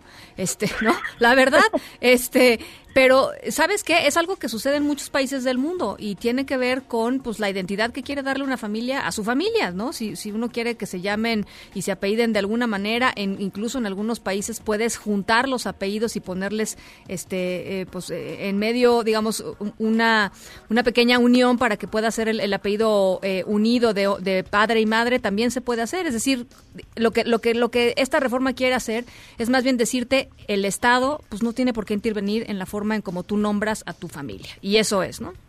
Claro, y darle la libertad a los padres, eh, la madre, el padre, a quienes estén registrando al menor, de decidir cómo se llama y pues así pues, posteriormente eh, evitar posibles pleitos, incluso legales, eh, por el nombre de los niños. si haya separaciones o este tipo de cosas, Ana, pues que se puedan evitar algunos problemas futuros. Sí, exactamente. Bueno, nos decías también el asunto de la pederastia. Así es, los legisladores tenían mucho tiempo con este dictamen guardado en comisiones. Hoy finalmente sale para después irse al Senado de la República por unanimidad. Todos los congresistas presentes votaron cambios al Código Penal Federal para establecer que este delito gravísimo de la pederastia, bueno, pues va a ser imprescriptible, de modo que los responsables de cometerlo puedan ser enjuiciados a pesar del paso del tiempo. No importa cuando ya se haya cometido, que se pueda penalizar a quienes cometen este delito en contra de menores de edad. Eh, al defender el proyecto que va a ser, decíamos, enviado al Senado de la República, la diputada promotora, la diputada coordinadora del PRD, Verónica Juárez, aquí en San Lázaro, manifestó que, bueno, pues el Estado ha sido omiso en atender las denuncias por pederastia y ya era justo que los legisladores tomaran cartas en el asunto. Escuchemos a la diputada Verónica Juárez. No tenemos el audio no, de Verónica. No, no íbamos a escuchar a la diputada Verónica Juárez, ella pues simplemente defendió esta propuesta que ahora los senadores de la República la van a dictaminar y bueno, pues será un hecho al parecer que avanzará esta propuesta de que los eh, culpables de pederastia, bueno, pues puedan ser enjuiciados en cualquier momento y que los funcionarios públicos que conozcan de estos delitos y no los denuncian y no procedan caerán en omisión y también serán penalizados con la inhabilitación y la destitución del cargo público. Y finalmente, los legisladores el día de ayer presentaron una iniciativa pues que llamó la atención aquí en San Lázaro. Esto no se aprobó, esto es simplemente una iniciativa que se estudiará en comisiones, Ana, y es que la bancada del PAN propone que se recorte el eh, tiempo laboral para los mexicanos. El eh, diputado eh, panista José Ramón Cambero propuso rebajar la jornada de trabajo de 8 a 7 horas diarias y que también la semana de trabajo no sea de 6 días, sino que sea de 5 días y ampliar los periodos vacacionales para los mexicanos. Y es que trabajar mucho no, se, no significa siempre que uno sea muy productivo. Ana, es lo que ha ocurrido aquí en San Lázaro. Te agradezco mucho, Angélica. Hasta luego. Gracias, buenas tardes. Bueno, eh, al no encontrar elementos para seguir un proceso penal en su contra, un juez de control en Guanajuato dejó libre a Karina N. Karina N, ustedes recordarán, aquí se los platicamos, la pareja sentimental de José Antonio Yepes Ortiz, alias El Marro. El Marro es el líder del cártel de Santa Rosa de Lima, los guachicoleros, digamos, de, de Guanajuato, que llevan, pues, este, literalmente infundiendo terror en esa región durante mucho tiempo ya. Eh, Karina había sido detenida la semana pasada junto con tres personas más en una comunidad en eh, San Miguel de Octopan, eh, perteneciente al municipio de Celaya, y hoy, bueno, pues ya escucharon ustedes, no se encontraron elementos y Karina N., la, la pareja sentimental del Marro, ha salido libre. Vaya tema el del agua en Chihuahua. El gobernador de ese estado, eh, Javier Corral, informó que se lograron los primeros acuerdos con la Conagua después de las protestas de campesinos, de productores agrícolas que no dejaban que Conagua eh, pues sacara eh, literalmente agua de una presa, de la presa La Boquilla. Eh, los, ah, los productores agrícolas y los campesinos eh, se pusieron pues en, en, protesta y en manifestación dura para evitar que entraran las autoridades a abrir ese, esa agua. Esa agua se iba a regresar a Estados Unidos bajo un tratado internacional, el Tratado Internacional de Aguas con Estados Unidos vigente desde 1944. México eh, tiene un adeudo con Estados Unidos. Con agua pretendía saldar este adeudo con eh, agua de la, de la boquilla y los campesinos dijeron esta agua no sale de aquí. Aparentemente, eh, bueno, pues ya hay unos acuerdos, por lo menos preliminares, para que la situación en Chihuahua, pues evidentemente no termine por reventar en el corto plazo. Armando Corrales, te saludo con mucho hasta Chihuahua. Ana Francisca, ¿qué tal? Buenas tardes, te saludo de igual manera. Bueno, pues como tú lo comentas, tras el enfrentamiento entre la Guardia Nacional y los productores eh, agrícolas de la pesa La Boquilla en Camargo, Chihuahua, eh, después de esto, el gobernador Javier Corral Curado informó que ya se lograron los primeros acuerdos con la Dirección General de la Comisión Nacional del Agua, por lo que llamó a los productores a retirar los bloqueos y dar paso a las soluciones. A través de su cuenta de Facebook informó que sostuvieron una reunión de trabajo entre gobierno del estado y directivos de Conagua, de la cual resultaron algunos acuerdos importantes que ratificaron, eh, que se ratificaron eh, por la doctora Blanca Jiménez, directora general de Conagua. Primero es por ningún motivo se abren las presas antes del ciclo agrícola.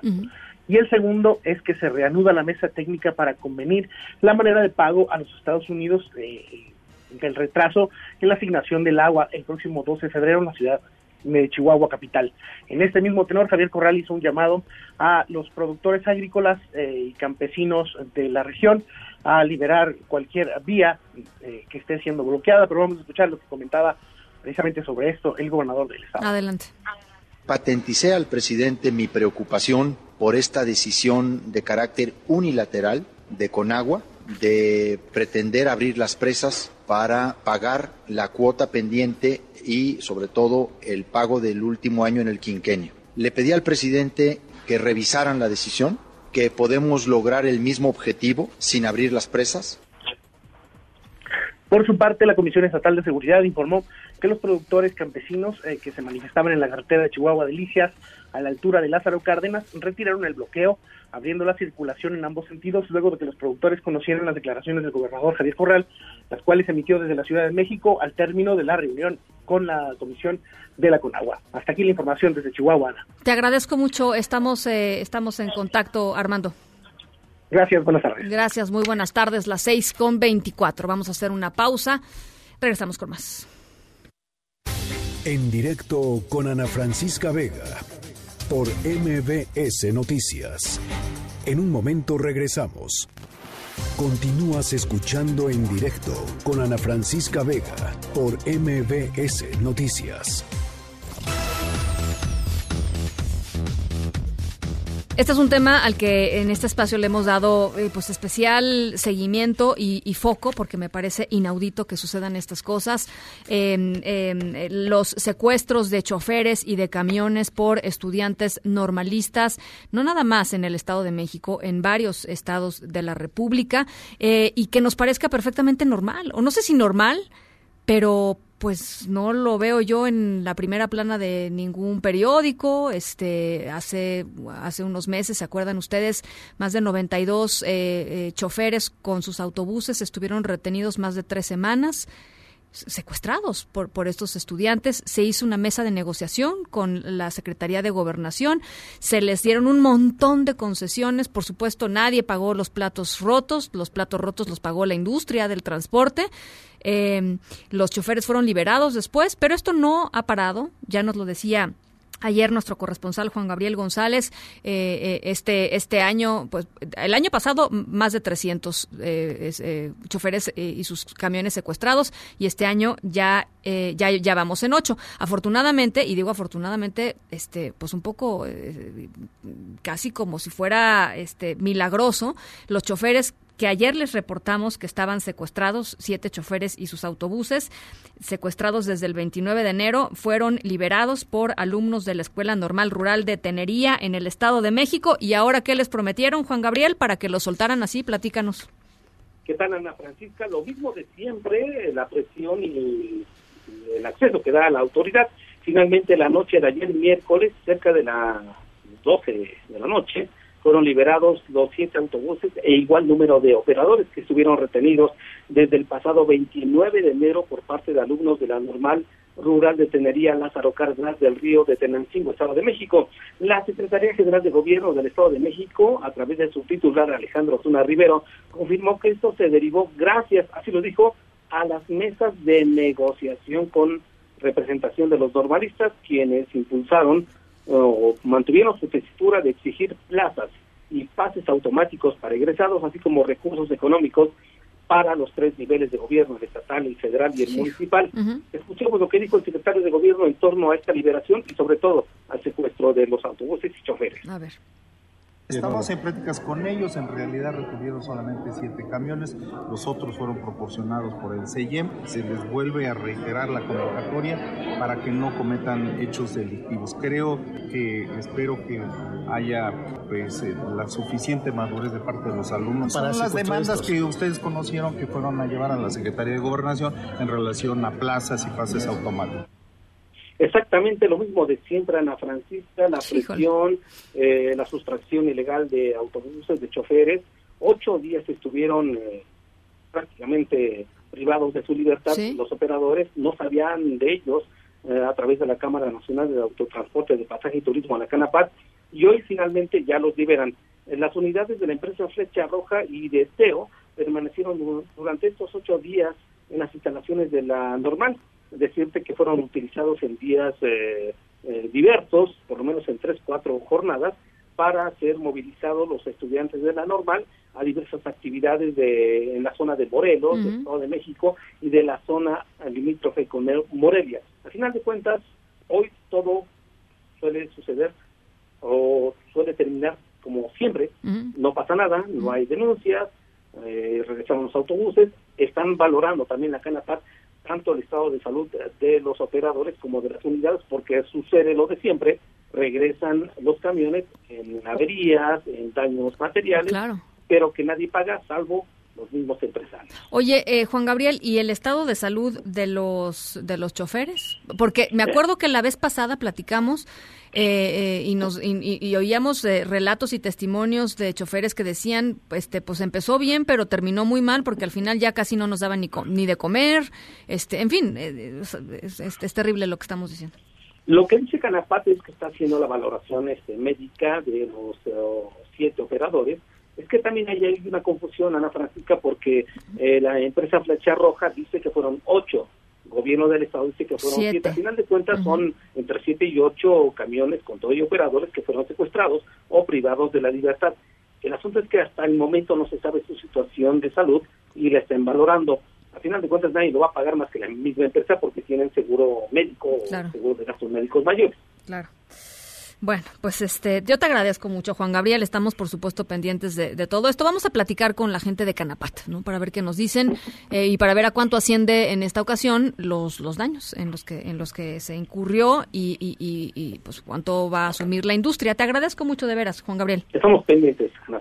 Un abrazo, Juan Gabriel González, desde el Estado de México. En directo.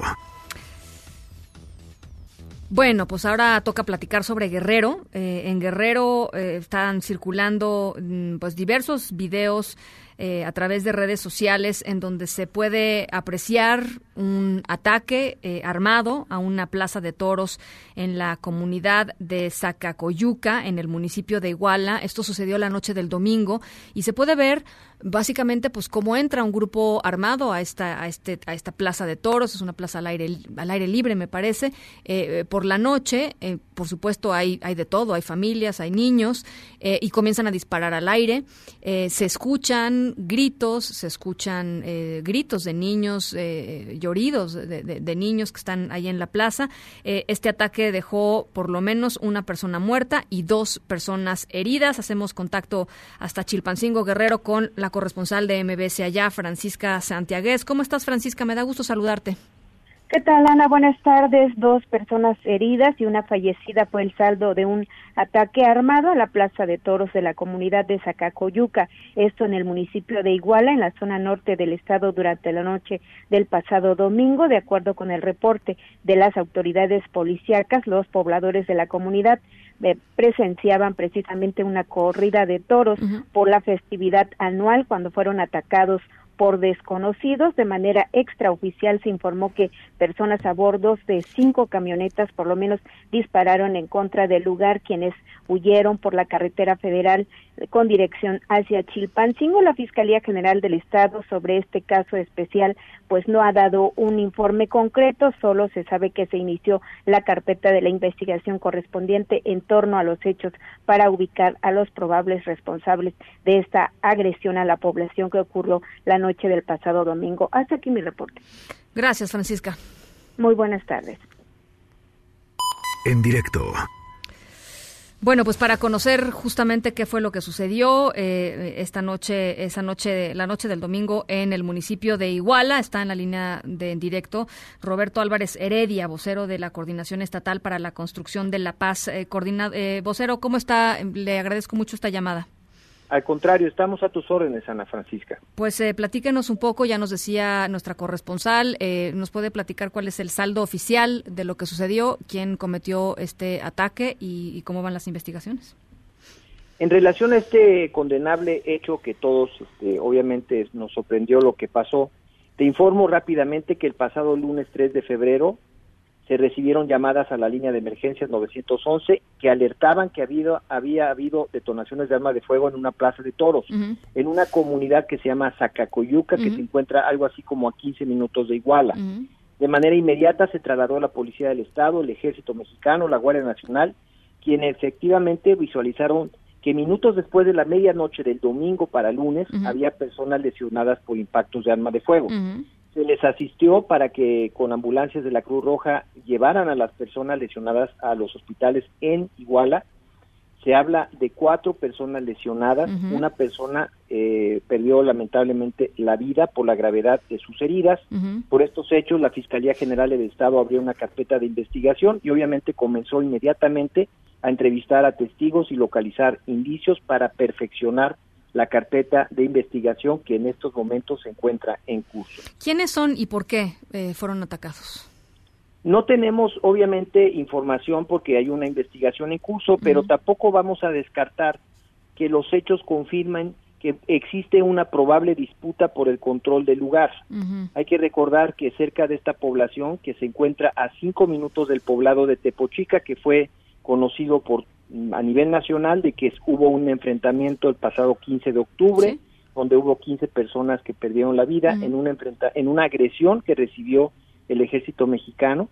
Y obviamente es una zona que hemos, eh, al seno de la Coordinación Estatal para la Construcción de la Paz, se ha visualizado un, un repunte en el índice delictivo. Obviamente que esto ha llevado a la determinación de reforzar la seguridad en la zona y obviamente hay una investigación que se encuentra en estos momentos en curso y no se descarta que haya una posible un posible confrontación entre grupos delictivos por el control del lugar. Pero han sido identificados, es decir, no no no le pido que me revele, por supuesto, eh, las identidades, pero han sido identificados estas personas, los cuatro heridos y la persona muerta, y han sido reclamados por familiares.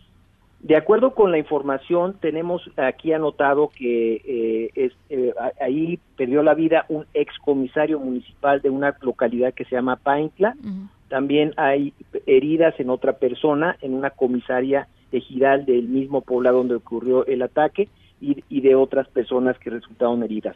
Obviamente, todo esto está en el, en el interior de esta carpeta de investigación que se está trabajando de manera responsable y exhaustiva para determinar qué pasó y sobre todo ubicar, localizar y poner a, consigna- a poner a disposición de los jueces a quienes sean los responsables de este artero ataque contra la población que se encontraba obviamente disfrutando un momento de esparcimiento con motivo de una de un festejo popular. Entonces, no descarta que sean, eh, digamos, rencillas entre grupos del crimen organizado, pero tampoco descarta que haya sido un ataque directo a personas que ni la debían ni la temían y ahí estaban.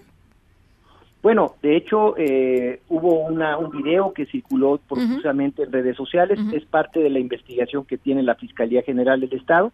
Y bueno, no descartamos que exista una disputa violenta entre grupos delictivos que buscan dominar, controlar todo este espacio. ¿Saben ustedes, eh, eh, comisionado, quién eh, en el video que usted eh, relata están eh, presuntos miembros del grupo delictivo de Guerreros Unidos, están eh, eh, literalmente apuntando con, armas de, alto poder a dos personas, una mujer y un hombre. Eh, el, eh, uno de los eh, de los presuntos eh, miembros de Guerreros Unidos está interrogando a esta mujer y esta mujer está hablando de una serie de, de una serie de, de- de cuestiones, eh, digamos, muy locales y, y de temas de seguridad. ¿Quiénes son estas dos personas que están arro- arrodilladas? La Fiscalía General del Estado también investiga hechos que ocurrieron posteriores a este incidente que ocurrió de domingo para lunes. Esto que me indicas del video con donde hay unas personas que están siendo sometidas a una especie de interrogatorio, también son parte de la investigación que continúa en estos momentos realizando la Fiscalía General del Estado. Y obviamente no podemos descartar que este video pudiera tener relación con los hechos que lamentablemente fueron conocidos por todos. Se, se- de- después de, de que salió este video, se encontraron eh, dos cuerpos eh, de una mujer y de un hombre. ¿Pueden ser eh, las dos personas que están en el video? Nosotros estamos respetando esta investigación que tiene que guardar una secrecía no- natural, obviamente sin descartar que la, la localización de restos humanos eh, posteriores a estos incidentes estén totalmente vinculados. Ujú. Eh, a ver, después en el en el ah, video eh, ah, ah, un fuerte, digamos, un fuerte ataque eh, hacia hacia el gobernador Héctor Astudillo dice que dicen este estos eh, miembros del grupo de crimen organizado que, que que la región está fuera de control, lo dicen ellos, ¿no? La región está fuera de control y que se va a poner mucho peor porque el gobernador eh, es incapaz de, de detener la violencia. ¿Qué, ¿Qué responden a eso? Inmediatamente después de estos hechos muy lamentables que todos condenamos, se llevó a cabo una reunión de la mesa de seguridad en donde se acordó reforzar la seguridad y proteger a la población, evitar nuevos incidentes de violencia y especialmente ubicar, localizar y poner y asegurar a las personas que sean los respo- responsables de este artero ataque, agresión que generó un pánico entre la población. Y obviamente la determinación que tienen todas las instituciones es de seguir combatiendo en coordinación y unidad de esfuerzos a estos grupos que están presentes en la zona y obviamente tienen que estar puestos a disposición de los jueces. Comisionado, aprovechando que lo tengo eh, en la línea rápidamente, quisiera preguntarle, eh, porque, porque la, percepción y el discurso y la narrativa es exactamente la misma y es, es muy paradójico que así sea, porque en en un caso estamos hablando de presuntos miembros del crimen organizado que dicen que el gobernador no tiene control sobre muchas de las regiones allá en Guerrero, y por otro lado, eh, miembros de la policía comunitaria en Chilapa. Hace unos días, usted recordará muy bien la presentación de estos niños eh, que iban a ser parte, digamos, de la, de la policía comunitaria, y lo que dicen ahí es, pues, o nos defendemos nosotros o aquí absolutamente nadie entra eh, y, y los planes de paz y los planes de pacificación y todos los esfuerzos que se han hecho, pues, no han rendido los frutos necesarios para que la gente viva, eh, pues, en paz, básicamente.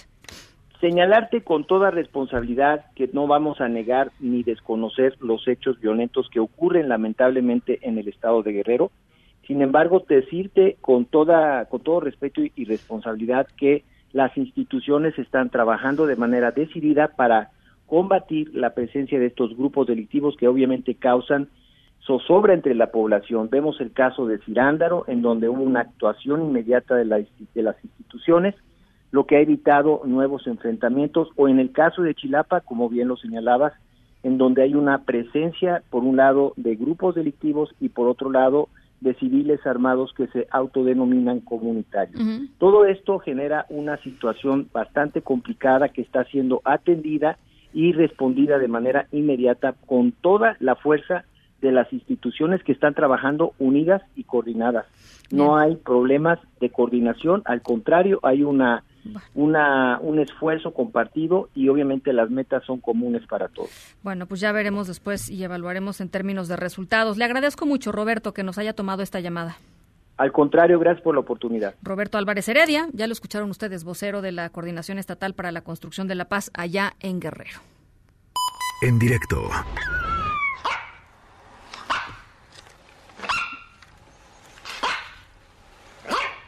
Bueno, finalmente les puedo platicar. Ya, yo, les llevaba platicando todo el programa de dos seres. Bueno, es un ser humano y un perro. Este, los protagonistas de nuestra historia sonora de hoy. Mónica Mathis eh, perdió a su perrita Hazel en mayo del 2017. Eh, cuando desapareció literalmente de su patio en Iowa, en Estados Unidos. La buscó por todos lados y ya había perdido las esperanzas de reencontrarse con, con Hazel hasta que una imagen eh, que halló en un lugar inesperado le dio una pista de dónde estaba Hazel. Eh, tres años después, ¿eh? Tres años después. En un ratito les platico de qué va. Pausa, volvemos.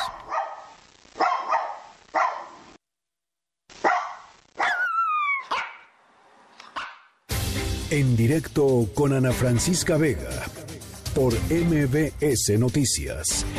En un momento regresamos.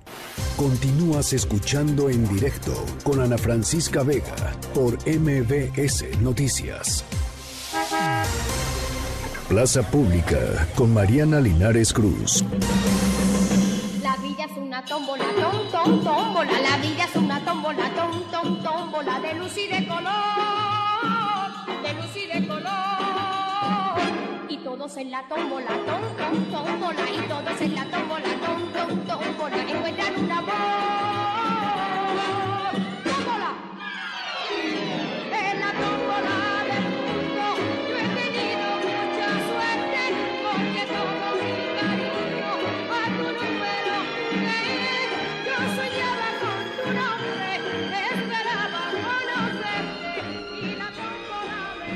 Qué bonito, Mariana Linares Cruz. Llegas, llegas con un este, pues qué te digo, con un ritmo que, que, que, que sí, ya, ya era momento, ¿no? Después de Guerrero, Chilapa, este.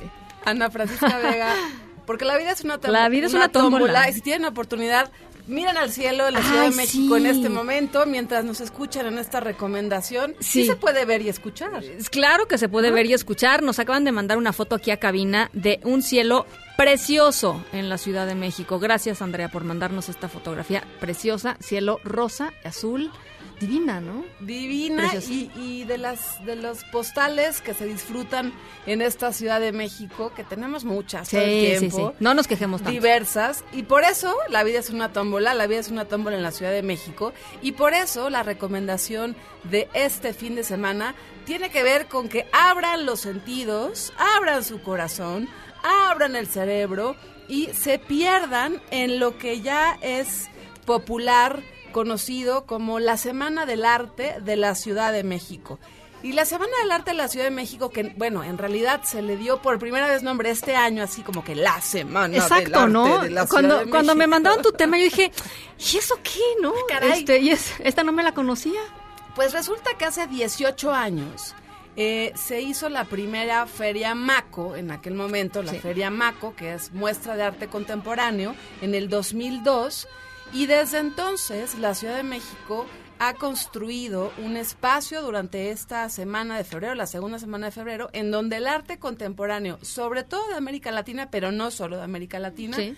encuentra eh, el momento, el espacio, el punto de encuentro para que vengan artistas, galerías, eh, inversionistas, a eh, conocer lo que se está haciendo en pues sí lo más lo, lo más importante del arte. Entonces vamos a hacer un recorrido muy rápido por lo que les eh, les eh, ahora sí que les recomendamos en esta semana. Del arte que empezó ayer y termina el domingo y arrancamos por lo que arrancó esta Semana del Arte, que es Zona Maco, que antes era la Feria Maco, hoy se llama Zona Maco, es del 5 al 9 de febrero. Esto es en el centro City Banamex. Tiene un costo de 275 pesos. ¿Y qué van a encontrar aquí? Todo. Miles y miles. Todo. Y miles de obras de arte de eh, esto es casi 70 galerías participantes. Están sobre todo los artistas más consagrados del arte contemporáneo en América Latina. Hay además un salón dedicado al diseño, un salón dedicado al salón de antigüedades, un salón que es lo que yo recomiendo si tienen poquito tiempo y quieren nada más eh, concentrarse en algo, váyanse directo al de foto, que es foto contemporánea. Ah, qué bonito. Que es el sexto año que hay eh, dedicado a los fotógrafos y a las fotógrafas. Hay uno en el particular que es Ivonne Venegas, que está ahí exhibiendo su obra. Está mal que yo diga hermana de Julieta Venegas. Está perfecto, O sea, son De idénticas. Julieta Venegas son idénticas. O sea, si ustedes ven a Ivonne Venegas, no, no vayan a correr a, a pedirle un autógrafo por su música. Ella es una fotógrafa fantástica eh, y son gemelas. y son gemelas. El papá, además de las dos, es fotógrafo Sí. y pues de ahí viene la vena de Ivonne Venegas. Esto es Sonamaco hasta el domingo, 275 pesos por día. Y esto es para que sepan lo, lo más importante del eh, arte contemporáneo. Luego hay una feria que, que el espacio en sí mismo es ya un riesgo, que es el Material Art Fair. Y este Material Art Fair, o la este, feria material, lleva siete años, lleva mucho menos que Sonamaco, y aquí estos artistas también muy relevantes exhiben como lo más arriesgado de su obra. De, de por sí ya todo es arriesgado. Sí, ¿no? sí, sí. No, sí, no siempre hay siempre hay debates, este, ¿no? En- exactamente. En, en esta semana de si esto es arte o no es arte, etcétera, etcétera. Lo lindo de Material Art es la experiencia de ir al Frontón México, un Ah, lugar ya. que está enfrente al Monumento a la Revolución, que además es un espacio donde se puede comer, se puede beber, eh, son varios pisos en donde la arquitectura está hecha en específico para esta feria, cuesta 200 pesos, un poquito más, más barato, e insisto, son obras más elegidas de estos eh, artistas consagrados. Luego, hay una que a mí me encanta y que lleva eh, ocho años también, que es Salón Acme. ¿Qué pasa con Salón Acme? Que es en general PRIM, está dedicado a artistas que meten ellos sus propuestas. Es una convocatoria abierta. Ah, mira. Es decir, no hay alguien que dice, ah, este es el más interesante. Sí, sí. este es el mejor. no, hay cu- no hay curadores. No, no hay ese tipo de curaduría. Hay una curaduría. Sí. Pero durante todo un año, uno, si es artista, no es mi caso, puede meter su propuesta de obra y ahí lo van a encontrar. Cuesta 200 pesos y 100 para estudiantes. Esto es en general PRIM 30. Y hay una, bueno, hay dos que yo les pediría que este año no se pierdan Joyas. porque son nuevas. A ver. ¿no? Siempre como que lo emergente a mí, a mí me llama. quiero y ver. tiene que ver, uno se llama Feria de la Acción y es más bien los procesos de los artistas. Vamos a ver ahí alrededor de 35 artistas haciendo su obra. Ah, qué, híjole, eso me encanta. No es solamente la obra puesta ahí, ya me voy, no entendí nada, no. Vas a ver al artista con el acero, con la escultura, con el material, que si la plastilina, que si lo que ¡Qué sea. padre! Uno puede ir viendo y inclusive preguntándole al artista, oye, ¿qué estás queriendo Ay, eso está padrísimo. y además es en un lugar muy, muy, muy emergente el último año en la Ciudad de México, que es la ex fábrica de harina, que está ubicada en Tacuba, al norte de la Ciudad de México, en Aquiles Cerdán. Así que también la visita en sí misma ya es una experiencia. Y por último, para terminar esta recomendación sobre la Semana del Arte, vayan a la feria que se llama Texto, que está dedicado solo al textil mexicano por primera vez. Son artesanos, son artistas, son discusiones de por qué es tan importante el arte eh, pues textil. Y valorarlo, ¿no? Y esto En- está para la gente que está al sur, en Casa Pedregal, que es esta famosa casa de Barragán. Son 45 artistas dedicados al textil. Así que la vida es una tómbola. qué bonito, me encantó. Gócelo, disfrútelo. Nos no tienen que nos comprar. Faltan días, nos faltan días Nos para faltan verlo. días, No tienen que comprar. No, no, no, es cosa de ir a ver. A ver, A es ver. cosa de ir a ver y, y ya, si te enamoras de una cosa así terriblemente, pues ya ves qué haces, ¿no? Pero, pero sí, es cosa de ir a ver lo que se está haciendo y, y sobre todo también son ferias y son semanas que me gusta mucho porque disfrutas la ciudad, ¿no? Y además hay artistas por todas partes, fiestas, te vas ahí este colando en esos encuentros, en las pláticas. Es la Semana de Arte en la Ciudad de México y vale mucho la pena porque nos hemos convertido ya en, en una de las capitales importantes del mundo totalmente. donde está el arte contemporáneo. Me encantó tu recomendación de hoy. Gracias, Eso, Linares. vean al cielo. Gracias, Ana Vean al Francisca. Vean al cielo. Sí, las 6 con 51. Pausa y regresamos. En un momento continuamos en directo con Ana Francisca Vega. Continúas escuchando en directo con Ana Francisca Vega por MBS Noticias.